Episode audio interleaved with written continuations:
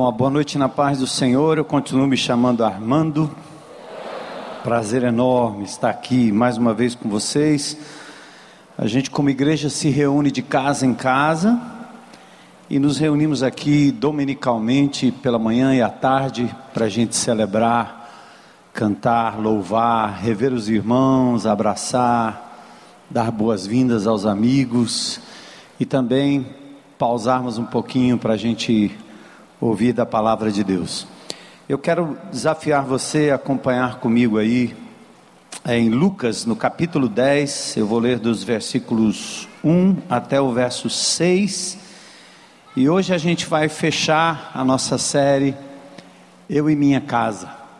Davi Lago domingo, acho que ele se equivocou quando achou que era o último domingo, né, da série, mas ainda tinha mais esse aqui.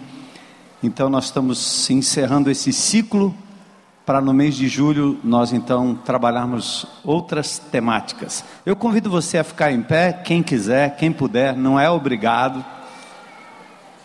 Você pode ficar sentadinho aí se quiser, não tem problema. Então você pode usar sua Bíblia, pode ler aqui com a gente, pode usar o seu equipamento eletrônico, desde que seja exclusivamente para atenção na palavra de Deus, eu acho importante e respeito ao Senhor, não a mim necessariamente, mas ao Senhor. Lucas capítulo 10, versículos 1 a 6. Depois disso, o Senhor escolheu outros setenta e dois discípulos e os enviou adiante dois a dois às cidades e aos lugares que ele planejava visitar.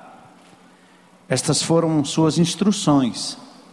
Ele disse: A colheita é grande, mas os trabalhadores são poucos. Orem ao Senhor da colheita, peçam que ele envie mais trabalhadores para os seus campos. Agora vão e lembrem-se de que eu os envio como cordeiros no meio de lobos. Não levem dinheiro algum, nem bolsa de viagem, nem um par de sandálias extras, e não se detenham para cumprimentar ninguém pelo caminho. Agora, versos 5 e 6, atentem para isso que é a temática da nossa palavra hoje à noite. Quando entrarem numa casa, digam primeiro, que a paz de Deus esteja nesta casa. Se os que vivem ali forem gente de paz, a bênção permanecerá. Se não forem, a bênção voltará a vocês. Então, quando entrarem numa casa, verso 5, digam primeiro que a paz de Deus esteja nesta casa. Vamos orar? Senhor, nós pausamos na tua presença porque cremos primeiramente que o Senhor existe, nós não falamos ao vento, acreditamos que este universo foi criado por um ser inteligente, que criou tudo com propósito, que fez a família como forma de reprodução e continuidade da raça humana, um Deus que se importou com os mínimos detalhes, nos fez de forma tão maravilhosa que a própria ciência, Senhor, se admira dia a dia nas suas descobertas daquilo que é capaz o ser humano, o corpo humano. Te louvamos porque o Senhor colocou a raça humana nesta terra tão linda, que, embora, Senhor, tão machucada e tão mal usada pelos homens, ainda persiste em nos dar o alimento, e o ambiente necessário para a vida. E nós queremos nesta noite pedir que a nossa mente, o nosso coração, possam estar conectados, Senhor, à tua palavra acima de tudo.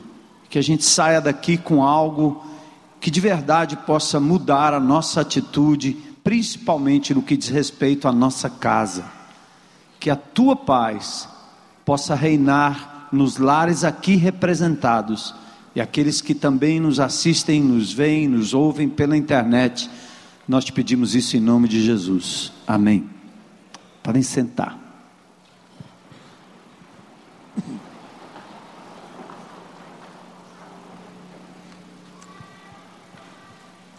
O mundo inteiro parece um cenário de, de guerra, de batalhas, de lutas, de contendas, de disputas em todos os setores.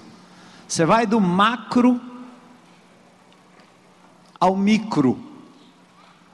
Você vai para o Oriente Médio, por exemplo, você tem as duas grandes nações, os Estados Unidos e a Rússia. Nós temos os dois presidentes brigando pelo espaço aéreo da Síria. Um estado, um país, aliás, mencionado até nas Escrituras, lugares onde o povo de Deus e alguns homens de Deus passaram, o apóstolo Paulo passou por ali várias vezes, e o ditador Bashar al-Assad continua firme na sua dinastia ditatorial, defendida pelos russos com Putin, e agora Donald Trump passa a alimentar os rebeldes a fim de que o domínio de Bashar al-Assad possa cessar. E há poucos dias atrás, uma ameaça tremenda, porque aviões americanos sobrevoando o território receberam a ameaça russa: se passar de novo, a gente derruba. O que poderia desencadear uma guerra de proporções enormes. Coreia do Sul, Coreia do Norte, um país democrático e uma ditadura lutando e brigando e tensionando tudo aquilo em termos de mundo, quando o imperador Kim constantemente ameaça a deflagrar mísseis atômicos capazes de talvez atingir Nova York, os Estados Unidos, e nós teríamos assim, num piscar de olhos, o início de uma terceira guerra mundial. Conflitos, brigas, lutas por territórios, por pessoas, por domínio, às vezes por dinheiro. Quando se trata do Oriente Médio, as grandes nações brincam como num tabuleiro de xadrez por conta do monopólio do petróleo. Eles não querem a terra, eles não querem o povo, eles querem aquilo que está debaixo da terra. E assim, inimizades, guerras, brigas. Nosso país com seus mais de 15 mil quilômetros de fronteira, três países vizinhos que produzem a droga mais letal, a cocaína, que depois se transforma em crack, transformou o nosso país, porque nós não temos uma guarda fronteiriça adequada, transformou o nosso país num campo de batalha e hoje nós temos, num certo sentido, a busca do domínio das facções criminosas por conta da venda, do tráfico, da passagem da droga pelo nosso país para outros países, por exemplo, a Europa, onde Rio Grande do Norte, própria Fortaleza, se tornam um, um lugar de passagem. E os conflitos do tráfico têm matado mais gente do que as guerras. As mortes não estão acontecendo nesta proporção por conta de brigas de familiares ou brigas de amigos, não é por isso.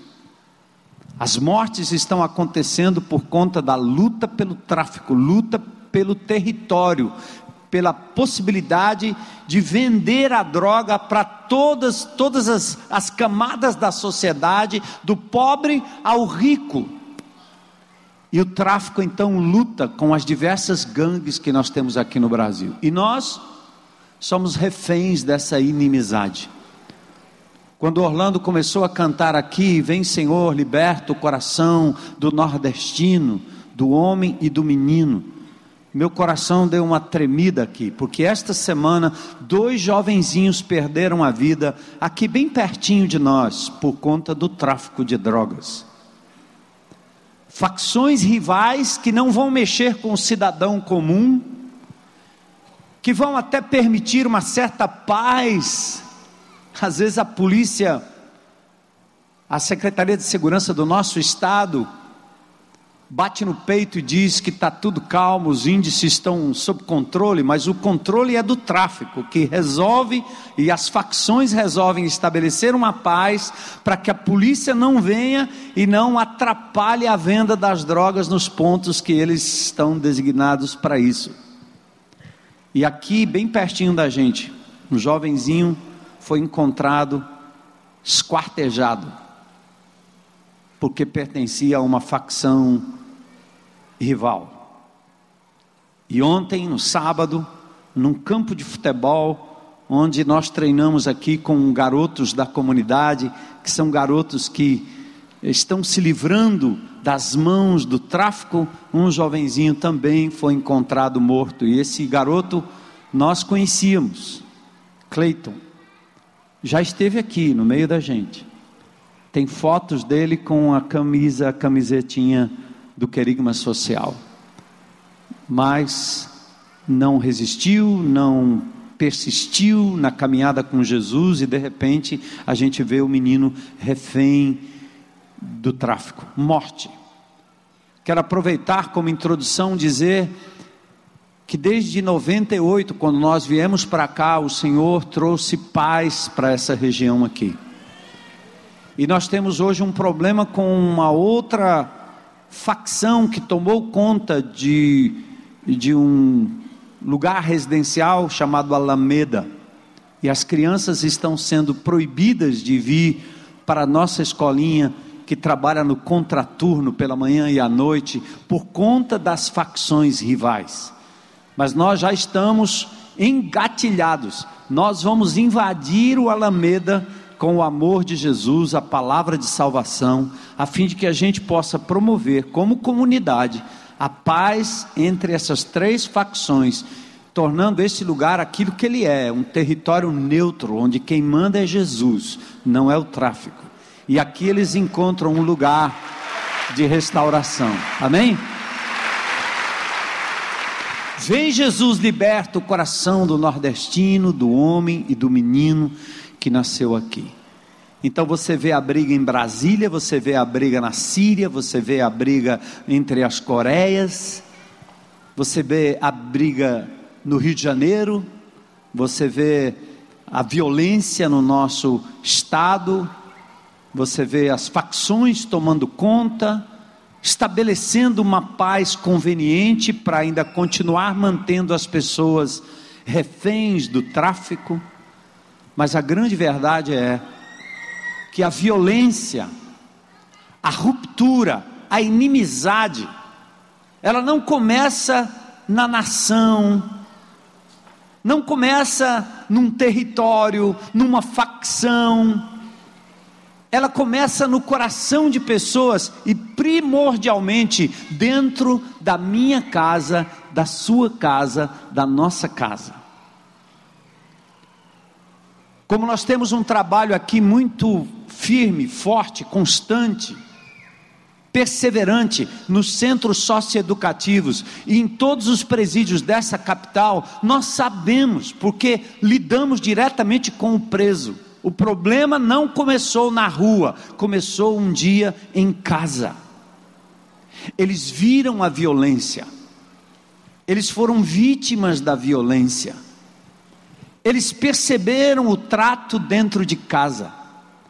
Eles foram desprezados, menosprezados, violentados, por vezes fisicamente, quando foram abusados sexualmente, mas por muitas das vezes foram abusados emocionalmente, por palavras e atitudes de pessoas mais queridas dentro da própria casa.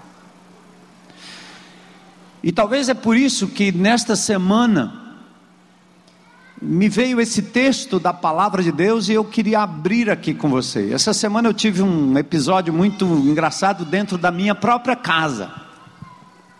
Minha amada esposa, eu nem combinei com ela. Mas você sabe que nós somos sexagenários, né? Eu e a minha linda garota ali. Eu gosto de praticar esporte, e ela também e depois dos 60, agora há pouco, ela descobriu que pode correr. Só que ela já corria, né? ela já era veloz em tudo que fazia dentro de casa, e é muito rápida. Eu estou tomando um café, quando chega na metade, ela já está com a mão pronta para levar a xícara e o pires. Ela come rápido e eu como devagar, não é não? Mastiga, 50 mastigadas. Eu fecho os olhos para sentir o gosto, só não do açúcar, nem do sal, nem da gordura, né? Trans mas o resto, e ela é rapidinha, ela come rápido. Ela gosta de comer coisa quente, e eu gosto de comer coisa gelada.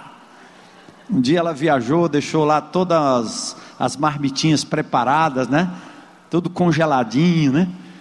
E ela disse: Ó, oh, depois você pega, põe aqui no micro-ondas, não sei o que, tarará. Mal sabe ela, eu tirava direto. Botava na mesa, gelada, um sorvete de feijão. Tenho que confessar que é um pouco de preguiça também, não é não? Tem um pouco de preguiça rolando aí, né? Mas essa semana nós tivemos um episódio, né? Nós fazemos uma atividade física aqui na beira-mar, eu nado um pedacinho, junto com os golfinhos que agora vão aparecer, porque tem tainha pulando lá para todo lado, né? Então a gente nada ali, né, Júnior? Júnior nada comigo também, a Ju, Cairo e outros, vocês estão convidados, toda segunda, quarta e sexta, lá perto do boteco. A gente vai de um canto para o outro, lá com a Kairos, o pessoal que, que nos auxilia. Mas ela é a profissional que vai correr tantos quilômetros, já correu hoje tal, não sei o quê. E essa semana eu, eu fiquei invocado, porque eu digo, não. Quando a gente entra no carro, a gente sai, quando daqui a pouco ela desapareceu. Entrou no elevador e até já desceu. Quando não, fica na porta lá, pé, Vem bem, eu ainda estou. E quando eu saio, às vezes eu digo assim: peraí, eu, eu, eu tenho que voltar lá. Não acredito. É, mulher. E aí, indo para o carro, e ela entra no carro rápido, ela já liga o carro, eu estou chegando, eu estou saindo na porta do elevador ainda. Chega na beira-mar, a gente encosta o carro, ela corre para a assessoria, para a esquina, e eu ainda estou saindo do carro devagar. Como a gente é muito siamês, né? A gente anda muito junto, faz tudo muito junto, porque depois dos 60 anos, a gente não tem mais filhos, os netos vêm, mas a gente manda embora bem rápido quando cansa. E nós curtimos o enfim sós, né? Estilo Adão e Eva no paraíso, é mais ou menos assim lá em casa. Eu falei isso outro dia aí no, no Paz e Amor, né? É igual Adão e Eva. Então a gente se curte muito. E essa semana eu estava meio invocado. Eu disse, rapaz, não acredito que essa mulher vai sair correndo na minha frente toda vez e eu fico aqui atrás. Não. Aí eu fiquei chateado. E aí, na minha reação antiga, era gritaria, era chantagem, era tentar falar duro, falar firme, falar forte, né? o leão indo para cima. Isso era o que está aqui na minha memória, no meu inconsciente. Mas eu decidi fazer diferente, como eu tenho decidido em várias áreas da minha vida. Menos. Eu chamei e disse: Meu amor, vamos dar um jeito aqui nesse negócio. Você vai para tua corrida, eu vou para minha natação, você pega esse carro rápido e vai com ele. Eu vou com a minha F75 a 40 km por hora. Eu chego lá, não tenho pressa. Nós acordamos quatro e meia da manhã, tá tudo certo. Não dá para ir mais com você. Assim? Não dá para ir comigo? Porque você, você vem devagar demais. Eu disse, você corre demais. E aí fica aquela, meu Jesus. E no final, né? Depois que o negócio ficou meio tenso, ela foi para lá, eu para cá, eu orando, eu, disse, eu pensando comigo, eu disse: Deus, ela é muito rápida. E Deus falando comigo: E você, quando ela anda rápido, você anda é mais devagar, seu cabra safado.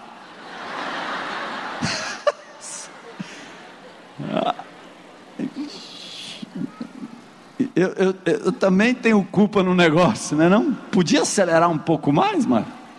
Aí fomos conversar, ela veio de lá para cá, eu fui daqui para lá, e nós tivemos um momento de reconciliação.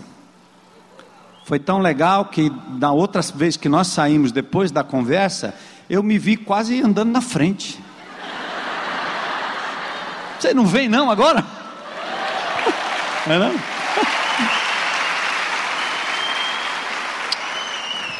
Minha atleta. Então, é bom a gente entrar no noticiário e ver o que está rolando aí, não é não? Guerra, facção, briga, bomba, ameaça. Mas em casa, é lá que tudo começa. Então hoje à noite o meu desafio para você, se você não entender nada do que eu disser aqui, é que você faça um, um propósito com Deus hoje, de fazer da tua casa uma casa de paz. O judeu, quando ele se encontra com outro, ele diz Shalom Ha. Shalom, paz. Ha a você. Shalom Ha paz, eu te desejo a paz. Jesus fazia isso todo o tempo, ele cumprimentava, entrava na casa desejando a paz. E a paz não é só ausência de conflito, mas é que a tua vida esteja íntegra, inteira, que você esteja bem como um todo, bem com Deus e bem com as pessoas que estão ao seu redor. Então, é disso que eu quero continuar falando hoje à noite. Olha o que aconteceu nesse texto. Jesus envia seus discípulos de casa em casa e eles levam consigo não necessariamente um livro, uma teoria, uma teologia, uma doutrina, um folhetinho para discutir. Não, não. Jesus disse: levem para dentro das casas uma mensagem de paz e de reconciliação porque Jesus é o príncipe da paz. Ele veio para estabelecer a paz entre os homens e entre Deus, e entre pessoas diferentes, com características diferentes e até inimigas. Ele veio como príncipe da paz. Então ele diz: a primeira coisa, quando vocês entrarem numa casa, diga assim: paz seja com esta casa. O texto ainda diz que se naquela casa houver alguém que é herdeira, filha da paz, ou seja, alguém receptivo à paz, porque isso se aplica a você que talvez diga assim, mas na minha casa só eu. O que Jesus está dizendo aos discípulos é: basta uma pessoa dentro dessa casa abrir o seu coração para a paz, eu vou entrar e vou estabelecer a minha paz através desta pessoa. É possível. É possível, amém? Glória a Deus, você crê nisso? E tem mais, meu amado. Eu não sei sobre você, mas esse é um tema que sempre balizou a minha conduta com a minha amada dentro de casa.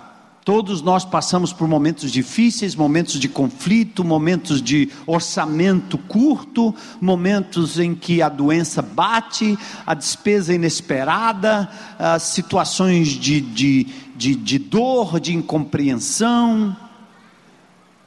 E eu sempre olhei para esse versículo de Provérbios 17, 1 que você pode traduzir como você quiser, mas diz assim: melhor é um pedaço de pão seco,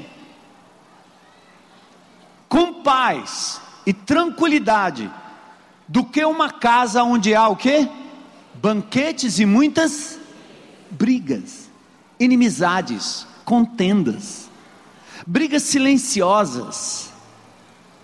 Sabe aquela que não, não pode não ter bate-boca, mas também não tem nada é uma omissão, um isolamento do outro, são gestos, são coisas não verbalizadas, mas que indicam a briga. Então é preferível não ter nada, é preferível abrir mão de tudo, é preferível perder tudo, mas ter paz com Deus e com a pessoa que mora onde você mora, na sua casa. Quantos já disseram aqui, essa casa é um inferno? Quem não disse isso? Isso aqui está virando um inferno. Ou o clima se tornou um lugar de brigas, contendas, inimizades, ofensas que você diz: Isso aqui é um inferno. Amado, só tem uma solução, e por isso nós nos reunimos aqui. É porque isso aqui não é uma palestra motivacional. Não é dizendo para você, vai que você consegue, vai que está dentro de você, vai que é possível estabelecer a paz. Isso é uma balela, é papo furado, ou então o mundo não estaria em conflito. Porque o mundo, mesmo aquele que não crê em Deus, não crê em nada, ele não consegue estabelecer a paz. E quando você vê guerras, lutas e brigas em nome de Deus, é em nome da religião que oprime, é em nome da religião que busca simplesmente agregar pessoas ao redor de si, alimentar, sustentar, enriquecer alguém que os lidera. Uma coisa é você ter uma religião que oprime, uma coisa é você ter um Estado que tenta tomar conta do planeta, que tenta massacrar pessoas que não concordam com a sua crença. Uma coisa é você ter um Estado teocrático, onde no país do outro é tolerante, mas no seu próprio país é incapaz de conviver com alguém que pense diferente ou creia diferente. Não estamos falando disso. Nós somos crentes em Cristo Jesus e o Senhor que nós seguimos é chamado de o príncipe da paz. Jesus é a própria encarnação da paz. Gandhi, Mahatma Gandhi sabia disso. Aliás, ele, ele iniciou uma revolução de libertação do povo indiano, como Mandela o fez no povo sul-africano, sob a premissa de que paz não seria estabelecida com guerra, mas com o exemplo de Jesus no Sermão do Monte: bem-aventurados os pacificadores, porque eles são chamados filhos de Deus. Então, por que é que nós, crentes em Cristo Jesus, às vezes produzimos dentro da nossa casa conflitos piores do que os conflitos da Síria? Por que, que nós machucamos mais do que às vezes um casal ou uma família que nem crê em Deus, em coisa nenhuma? Porque essa contradição é simples. É porque nós somos especialistas em seguir as coisas de Deus, sem intimidade com a pessoa de Jesus, que é o nosso Deus. Nós fazemos reuniões, eventos, pregações, palestras, assistimos tudo, ouvimos tudo, lemos tudo, somos expert em coisas que dizem respeito a Deus, mas não temos, na grande verdade, uma intimidade pessoal com esse Deus que se manifesta através das Escrituras, no dia a dia, para compreender o que Ele fez por mim e como Ele me ajuda a estabelecer a paz. É preciso seguir a pessoa de Jesus e não as coisas que gravitam em torno de Jesus. É preciso a intimidade do mapa, da meditação na palavra, do buscar Deus e deixar Ele falar no seu coração, porque Ele vai lhe dar o exemplo de como lidar com o inimigo. Jesus sentou à mesa com Judas, comeu com ele, alimentou-o, sabia que ele estava prestes a entregá-lo recebeu o beijo da traição, mas mesmo podendo revidar, mesmo tendo poder para dizimar todos ali rapidinho, ele não o fez, ele deixou o exemplo. Seus discípulos sicários que andavam armados arrancam a orelha do servo Malco. Mas o Senhor diz: não é pela espada, não é pela força, não é pela violência. Existe uma outra forma de lidar com conflitos. Você não muda o outro, você precisa ser mudado. Ouça isso, você não vai mudar o outro, você é quem precisa ser mudado. Sabe quem muda o outro? Deus muda o outro. Então, quando você quer que uma mudança aconteça na vida de alguém, recorra àquele que tem o poder de mudar, e a sua arma é a oração. É dizer: Deus, faz o que eu não posso fazer mas me dá a capacidade de ter paz, de amar, de viver a reconciliação, de não revidar, de perdoar, de sofrer o dano mas porque eu creio no Senhor que me deu exemplo e que na cruz do Calvário, no meio de dois ladrões, sem dever nada, ele disse: Pai, perdoa, porque eles não sabem o que fazem. Enquanto você não compreender e não ter essa intimidade com Jesus, você não vai ser capaz de estabelecer paz dentro da sua casa. E sabe qual é o resultado? Da sua casa sai para a esquina, sai para as ruas, sai para os becos, sai para o trabalho, sai para a política, invade Brasília e arrebenta com a nossa nação, destrói vidas.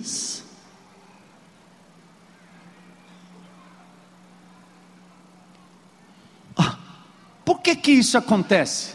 Eu sempre faço esse exercício com vocês. Eu tive um professor anos atrás, quando eu estudava lá fora, que ele me ensinou uma lição básica. Ele disse: tudo começa com Gênesis, parece redundante. Gênesis quer dizer começo. Então, se você quer entender um problema, não comece com o problema. É como um bom profissional de mecânica, um bom profissional de eletrônica, né? Tem o Júnior aqui que é mecânico de avião, especialista em circuitos. Ele nada comigo e a gente vai nadando e esperando que um golfinho passe e um avião passa, ele fica falando do avião. Se fosse um caba medroso, já tinha desistido, só andava a pé, igual o Dominguinhos, né? Porque ele diz aí como é que é o negócio. É muito seguro. Mas tem detalhes que são detalhes de máquina. Então, quando dá uma pane numa máquina, quando dá pane num carro, quando dá pane num circuito elétrico, a primeira coisa que um bom profissional faz é o que? Volta para o manual. Qual é a voltagem nesse ponto do circuito? Qual é a amperagem nesse ponto aqui? Checa. O original diz que é 0,5 miliamperes. Mas aqui está estourado. Amigo, aqui está o problema, porque eu vi o manual. A raça humana não sabe o que está acontecendo, fica todo mundo chutando, fica todo mundo filosofando. Mas nós que cremos num Deus vivo, real, cremos em Jesus histórico e cremos na Bíblia como palavra de Deus, nós compreendemos que esse é o manual. Então, você quer saber por que, que não está funcionando? Volta para o manual. E em Gênesis mostra exatamente o que aconteceu. O homem criado à imagem e semelhança de Deus, com uma inteligência absurda, tremenda, perfeito, mas dado ao homem autonomia, o homem, res, re, aliás, resolve decidir não mais depender do Criador. Deus criou com essa prerrogativa. Ele não criou um robô ele criou um homem com autonomia para dizer não para si mesmo, como um pai que olha para uma criança e acha engraçado. Quando o bebezinho pequenininho, você pede um negócio, ele diz não. Oh, que bonitinho. Mais tarde, quando ele diz não, ele pode ir para a cadeia, mas você não acha mais bonito, você quer que ele seja punido. Mas você acha legal quando aquele ser humaninho, quando aquele ser humano pequeno é capaz de lhe contrariar até, e você ri.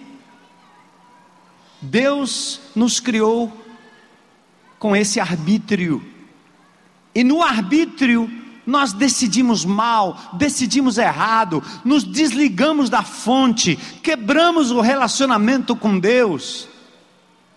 Todos pecaram, diz o texto de Paulo, e estão desligados, destituídos da, da glória de Deus. Nós nos tornamos inimigos de Deus, não estamos nem aí com Ele.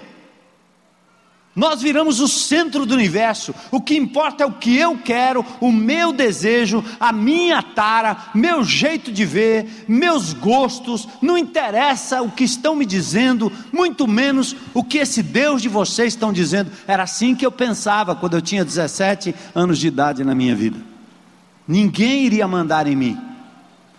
Eu resolvi que eu não iria seguir absolutamente ninguém, que é uma mentira. Bob Dylan diz que não interessa, você pode ser Deus ou o diabo, você estará seguindo sempre alguém.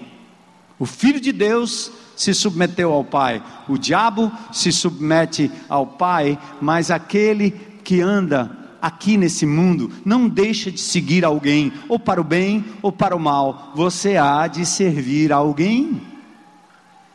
Então a razão do conflito dentro da minha casa, dentro da sua casa, é um só começou com essa ruptura com Deus, perdemos a ligação, o elo, a paz com Deus, deixamos de ter paz, mas agora temos inimizade, e aliás, essa inimizade, ela se desdobra nas minhas relações. Adão e Eva, Abel e Caim, primeiro assassinato. Quando Deus pergunta: cadê teu irmão? Ele diz: por acaso eu tenho alguma coisa a ver com meu irmão? Não, você matou seu irmão. E aí a raça humana vem nesse crescente, falta de paz com Deus e da paz de Deus. Agora veja aqui, ó. Toda vez que eu me desligo do Criador, e o homem está nesse estado, quando eu me desligo dele, o que acontece? Eu tenho duas maneiras de tratar o meu semelhante. Ou eu me isolo e o isolo, maltrato, agrido, entro numa competição, ou eu me entrego em Deus o outro. Entrego minha vida, meu coração, minha razão de ser para o outro, que me encantou com algumas palavras, que diz que com ele eu seria feliz para sempre, ou com ela minha princesa encantada, meu príncipe encantado. E hoje as pessoas estão tão desiludidas do ser humano que elas estão se entregando agora aos animais. Meu bichinho. E vai num extremo tal que a morte de um animalzinho virou agora um negócio, um drama quase humano. Eu brinco muito com meus netos que eu tinha um cachorro chamado Duque. E eu estava explicando essa semana para eles o que quer dizer um vira-lata. Porque o vira-lata, ele virava as latas e comia à vontade, ainda trazia comida para dentro de casa. Eu não comia a comida do Duque, mas era o Duque. Meu cão amigo. Comia o restinho de comida lá em casa morava debaixo do meu carro, as costas dele eram cheias de graxa.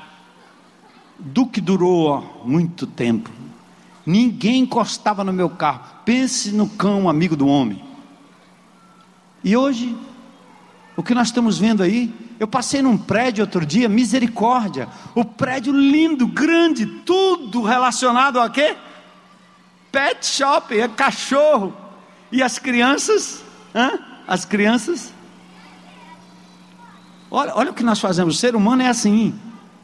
Mas esquece o cachorro. É quando você se entrega àquele príncipe encantado, você em Deus o indivíduo, entrega o seu coração, ele é a sua referência de valor, ele é a sua referência de significado porque você cortou o elo com Deus, você não está ouvindo mais Deus lhe dizendo: Você é minha criatura, você é a pessoa que eu amo, você tem valor porque eu te criei deste jeito, mas você se entrega ao outro, e quando o outro te despreza, te menospreza, diz que você não é mais bonito, bonita, que você agora ficou velho, velha, feia, que você não é mais comparável com aquela garota lá fora, que você não transa mais como transava antigamente, que você não é mais elegante como era antigamente, você começa a ouvir a voz daquele a quem você se entregou e você se enterra em depressão, se enterra numa inferioridade querendo morrer. E você entra em guerra consigo mesmo, com as pessoas ao redor e começa a tentar, sublimando aquela dor, agir de formas tão absurdas. As cadeias de Fortaleza estão cheias de pessoas que receberam esse tipo de tratamento, decepcionadas com pessoas dentro de casa. Deixa eu falar da solução do problema. Sabe o que, que Deus fez quando o homem decidiu se distanciar dele? impressionante. A ruptura foi tão desastrosa, tão profunda, que Deus teve que agir de forma justa, mas dolorosa. Ao invés de punir a raça humana pela sua inimizade, porque ele disse que se isso acontecesse, a raça humana morreria, ele envia Jesus, o seu próprio filho, entra na história, vai à cruz do Calvário e se entrega em meu lugar, em seu lugar, e ele vem para nos reconciliar com Deus de forma gratuita. Amém? Entende? Mas o meu desejo, sabe qual é? É que o seu aplauso fosse de verdade. Grave isso na sua mente, leva para casa a nossa inimizade dentro de casa custou a vida de Jesus. Por isso você não pode continuar alimentando isso. Deus entregou o seu próprio filho para reatar a amizade sua com o Deus Criador. E para que você, em consequência disso, não só tivesse paz com Deus, mas a paz de Deus para dentro da sua casa poder abrir mão do revide, poder abrir, abrir mão da vingança, ser empático, olhar para o outro de maneira diferente, porque alguém olhou para você de modo diferente e lhe resgatou. Efésios capítulo 2, versos 11 a 22, eu pinço aqui alguns trechos que diz: Outrora vocês eram pagãos, separados da comunidade, estranhos à aliança, vocês estavam longe, mas foram aproximados pelo sangue de Cristo. Ele é a nossa paz. Ele pegou dois povos, diz o texto que ele derrubou a barreira que os separava, o muro que os separava você tem um conflito com seu pai, com seu filho, com sua esposa, com seu marido, com seu sogro, sogra, tio, primo. E logo esse conflito começa a ser como tijolos colocados sobrepostos de tal maneira que vai levantando uma barreira entre você e a outra pessoa. E quando você não pode mais olhar no olho, tampouco discutir, você vai começar a jogar pedras por cima de um muro. Jesus veio para derrubar esse muro que nos separava, nos reconciliar com Deus, para que a gente se reconcilie uns com os outros. Então pense no desastre da separação entre Deus e o ser humano. Pense na ruptura entre nós. Pense no preço que foi pago para unirmos de novo, unirmos-nos de novo. Pense o quanto nós mesmos somos às vezes instrumentos dessa separação. E mais um detalhe: é que quando você age desta forma, com um ente querido dentro da sua casa. O inimigo de Deus pega carona. Ele não é a fonte primária, mas ele pega carona daquela sua forma bruta, irada, irônica de responder ao outro. Aquele seu sorriso falso, aquela sua palavra maldita aquele seu desvio de olhar, aquela sua forma de menosprezar o outro, aquela pessoa que lhe deu anos de vida, aquela pessoa que cuidou de você e é capaz de cuidar de você nos momentos de maior sufoco da sua vida, você menospreza, você despreza, e o inimigo de Deus aproveita. Tiago 3, 14 e 15 diz que o sentimento faccioso não vem de Deus, é uma sabedoria não a que desce do alto, ela é terrena, animal e demoníaca. Isso é tão lindo que Paulo em Efésios 6, quando fala que a gente tem que combater os demônios da ira, da guerra, da briga, as armadilhas, ele diz: calcem os seus pés com o evangelho da paz. Ou seja, que a paz sejam suas rodinhas. Estabeleça paz no trânsito, paz no trabalho, paz no futebol, paz no esporte, paz acima de tudo na sua casa. É melhor ter pouco, viver com pouco, não ter muitos bens, muitos títulos, mas ter paz uns com os outros dentro de casa. Jesus ainda disse: Minha paz vos dou, João 14, 27. Eu não dou a paz que o mundo dá, a paz que o mundo dá é só ausência de guerra, é, a minha paz é muito mais do que isso. É não só, não só eu me abstenho da agressão, mas eu faço bem para outra pessoa, eu me alegro com o bem do outro, eu vejo aquilo que de bom e de positivo há na outra pessoa dentro de casa. Então Deus nos convida hoje à noite a sermos um agente, a sermos agentes de paz. Bem-aventurado os pacificadores. A palavra pacificador ali em Mateus capítulo 5, verso 6 significa exatamente isso. Os fazedores de paz, os implementadores da paz. Sabe por quê? Porque é disciplina, não acontece por acaso.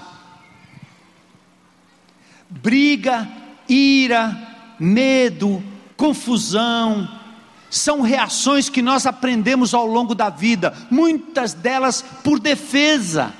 Fomos atacados, atacamos. Fomos desprezados, desprezamos. Então a nossa mente, nosso subconsciente gravou esse comportamento. Então é simples.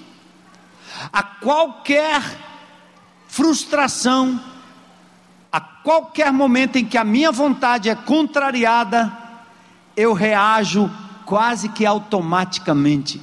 Muitos de nós, depois de tudo, vai pensar: por que eu fiz isso? Agressão entre os casais, agressões físicas, menosprezo, silêncio que agride, que mata. Mas você faz isso automaticamente. Mas não foi por acaso e nem foi num instante. Você vem armazenando esse comportamento na sua vida por longos anos a fio. É por isso que a paz agora, acima de tudo, é uma decisão diante de Deus, é contar com o poder do sangue de Jesus e é disciplina. É se submeter ao que o Senhor possa nos crucificar a cada dia, crucificar o meu eu egoísta que só quer o próprio bem. É isso que a sociedade faz. Por isso estupra, por isso abusa, por isso endeusa o sexo desvairado. Que loucura! Atitude 434. Muitos podem achar isso uma coisa louca, uma coisa besta, uma coisa que não tem nada a ver. Por quê? Porque liberou geral. Liberou geral para quê? Para fazer de pessoas objetos de sexo, são bonecos e bonecas de sexo.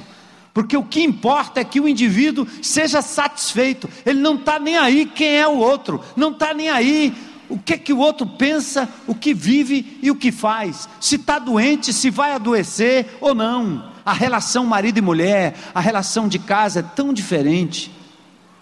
E Deus nos oferece algo muito melhor quando nós nos enquadramos nesse princípio.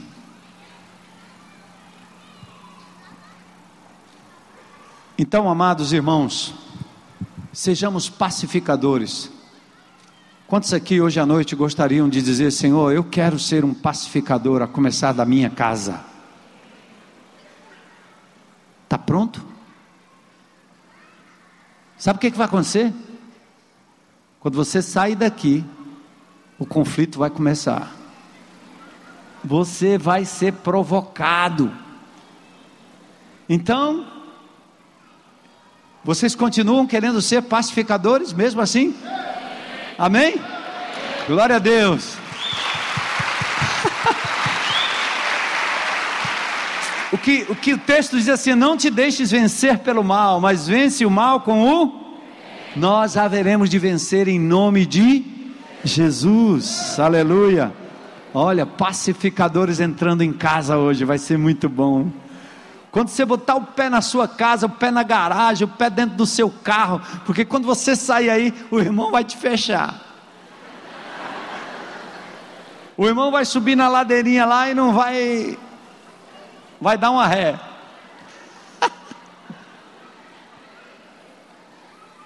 Aí você diz assim: paz na minha casa, paz no meu carro, paz no meu coração, a paz de Jesus.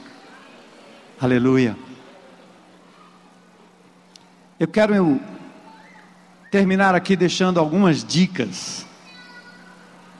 O Rei nos enviou para sermos agente da paz em meio às guerras humanas, aos relacionamentos quebrados pelo pecado e pelo inimigo semeador de contenda.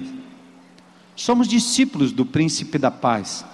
Só dele vem a paz, só nele podemos ter a paz.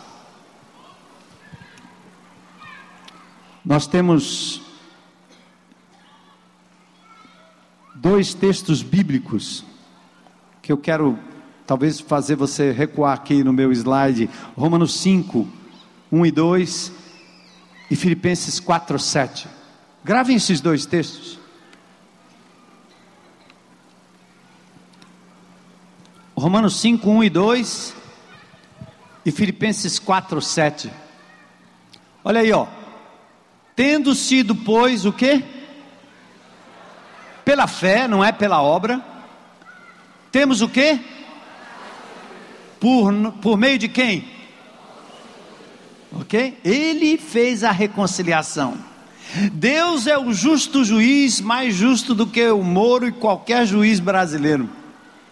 Nós pecamos, nós erramos, nós nos tornamos inimigos, nós ofendemos Deus, nós tínhamos uma dívida tremenda para com Ele. E o que Ele fez? Ele deu a sentença: morte eterna. Jesus se apresenta inocente que era em nosso lugar. E Ele diz: Eu pago o preço eu pago o preço. Eu pago o preço. Por isso nós podemos ter paz com Deus por meio de Jesus Cristo, por meio de quem obtivemos acesso pela fé a esta graça na qual agora estamos firmes e nos gloriamos na esperança da glória de Deus. Filipenses 4, está aí? Olha aí. No primeiro versículo nós tínhamos a paz com, olha a diferença: paz com Repete comigo: paz com Deus. Paz com Deus. Agora nós temos a paz. Percebe? Primeiro eu preciso ter paz com Deus para ter a paz de Deus. Está aqui comigo. Antes eu não ia conseguir, agora eu consigo.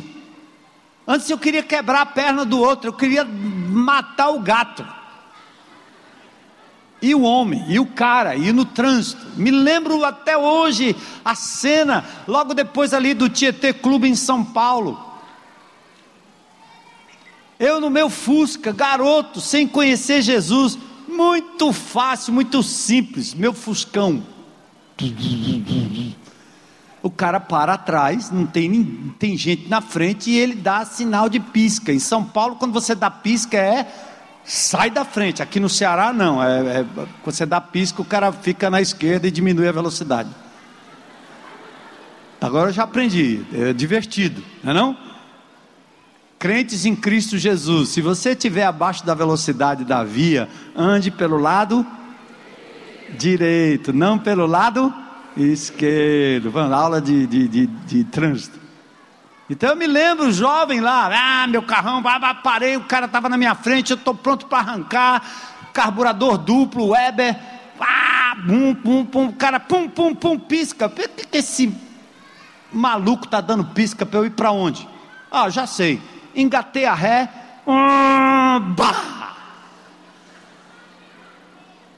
Aí eu desci, pronto para brigar, amigo, era especialidade, ora. Hein? A garrucha velha do Zequinha aqui, que acho que ia negar fogo se eu precisasse usar misericórdia, garrucha velha. Mas descia todo macho, né não? Vai fazer isso hoje. Você vai bater no cemitério bem rápido. Porque está todo mundo violento, todo mundo armado, né não? Hoje eu não consigo mais. Eu não posso. Antigamente eu não conseguia resistir à ira e o revide mas Jesus me ensinou diferente. Eu fui praticando ao longo dos anos e agora eu não posso fazer mais. Ainda sou tentado, mas o meu Senhor que me reconciliou com Ele, que me fez ter paz com Ele, Ele entra na minha vida, no meu coração, naquela hora, Ele muda o meu padrão de pensamento e diz: Não, calma, calma, não revide, segue em frente, ame abençoe, assim por diante. Então vamos fechar com algumas dicas aqui, rapidinho. Primeiro, para você estabelecer paz na sua casa, você tem que ser humilde, como Jesus foi. Quando os anjos disseram glória a Deus nas alturas e paz na terra aos homens a quem Ele quer bem, Jesus estava nascendo numa manjedoura, o rei do universo, aquele que poderia ter vindo num berço de ouro e num palácio, anda de forma humilde, simples. Então seja simples, humilde na sua casa. Outra coisa importantíssima, presta atenção. Todo conflito em casa entre marido e mulher, entre pais e filhos, entre irmãos, é sempre assim. Nunca existe um culpado único. Você entende isso? De uma forma ou de outra, o outro pode ter 99% de culpa. E você diz: está vendo? Se ele não fizesse, eu não faria. Se ele não me provocasse, eu não teria. Mas você fez, amigo. Então vamos aqui, vamos aqui, irmão. Presta atenção. 99% culpa dela. 1% culpa minha. Ah, é bem pouquinho. Pense numa pecadora desvairada. Mas vamos aqui, a lógica divina é assim, ó. 1% diante de Deus é 100%. Entende? Quando eu comparo o meu erro com o erro do outro, eu me sinto o bom, o cara. Eu não mato, eu não roubo, eu não faço, eu não isso, não aquilo. Mas quando você se coloca diante do Deus santo, absoluto e justo, você vai perceber que você é um desvairado pecador. Peca também, amigo. Você olha para o bandido na cadeia, ele matou dez, um menino que foi para o nosso EPL, encontro de pastores. Nós levamos um garoto que saiu do centro socioeducativo que nós estamos acompanhando, um garoto lindo. Ele foi dar testemunho lá diante dos pastores. Quase não fica ninguém na sala. Que o menino disse: Sabe qual era o meu pecado? Eu sou um matador. Pense no currículo do garoto. Não sei nem se ele está aqui. Não, não, não precisa. Fica calma aí. não é não? Você olha para um cara desse e você diz assim: esse é um bandido, eu não. É o Lula, é o Temer. Aí você está apontando para todo mundo, essa desgraceira no mundo afora. Mas quando você se coloca diante de Deus, meu amigo, é tão ruim quanto. Você é capaz das mesmas coisas, dadas as mesmas condições. Há freios na sua vida que não lhe permite fazer a loucura que você seria capaz de fazer. Você pode não adulterar, mas você pensa. Você pode não matar, mas você malda. Você na sua cabeça deseja o mal. Você pensa mal da outra pessoa. Jesus tira essa coisa hipócrita do campo do factivo e do ato e coloca no coração e na intenção. Então ninguém fica em pé diante de Deus. Seu 1% de culpa é 100% diante de Deus. Então assuma em nome de Jesus, mesmo que o outro não mude. Mesmo que o outro não mude.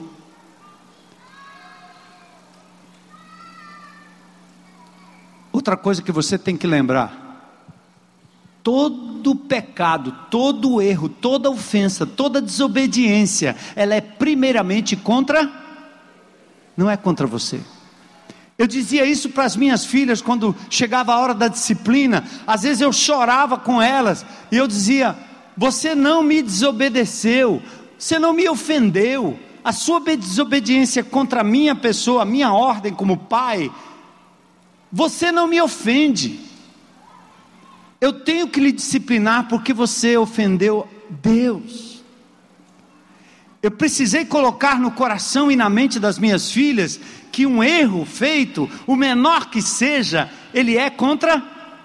Você roubou um lápis, você tirou uma coisa, você fez mau uso daquilo que não lhe pertencia. Ninguém viu, mas Deus viu. E aí, amigo, ninguém escapa aqui. Então assuma seu 1%, 2%, 3% sempre.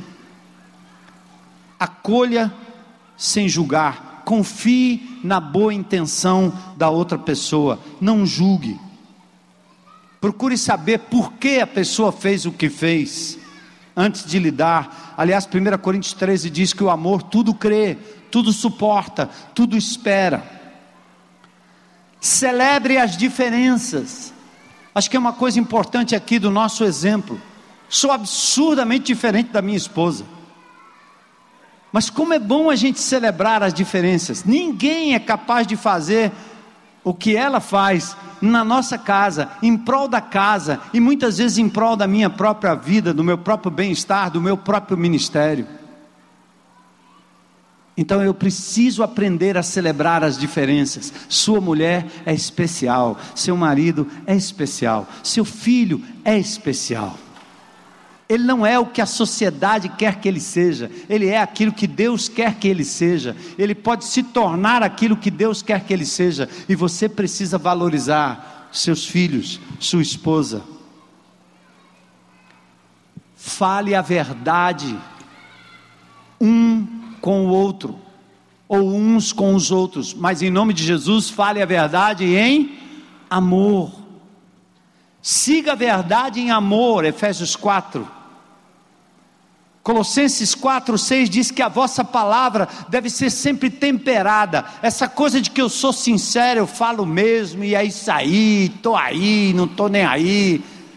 Isso não é de Deus, isso é do diabo.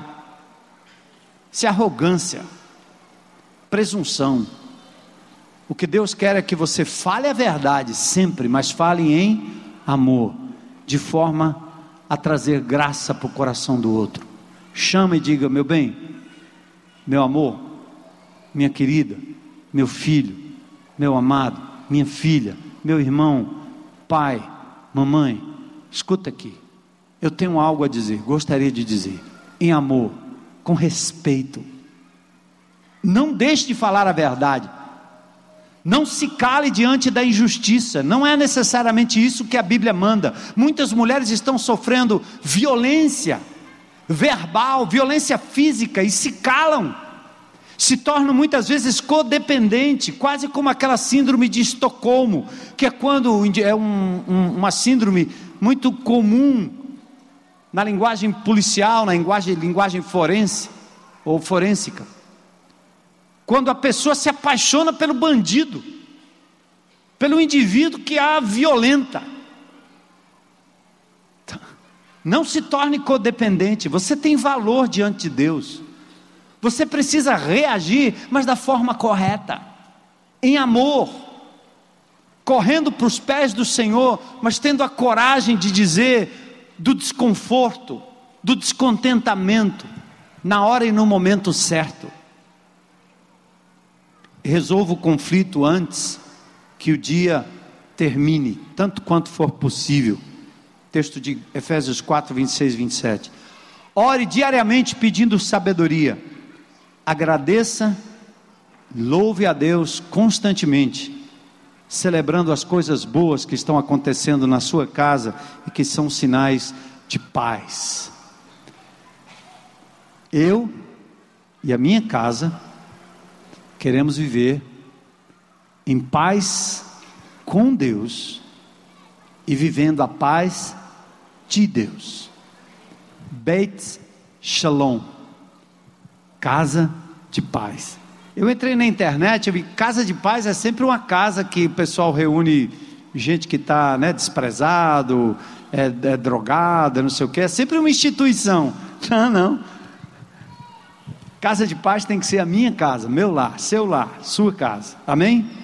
Então nós vamos sair hoje à noite aqui desse lugar dizendo: Senhor, eu quero ser um pacificador, uma pacificadora dentro do meu lar.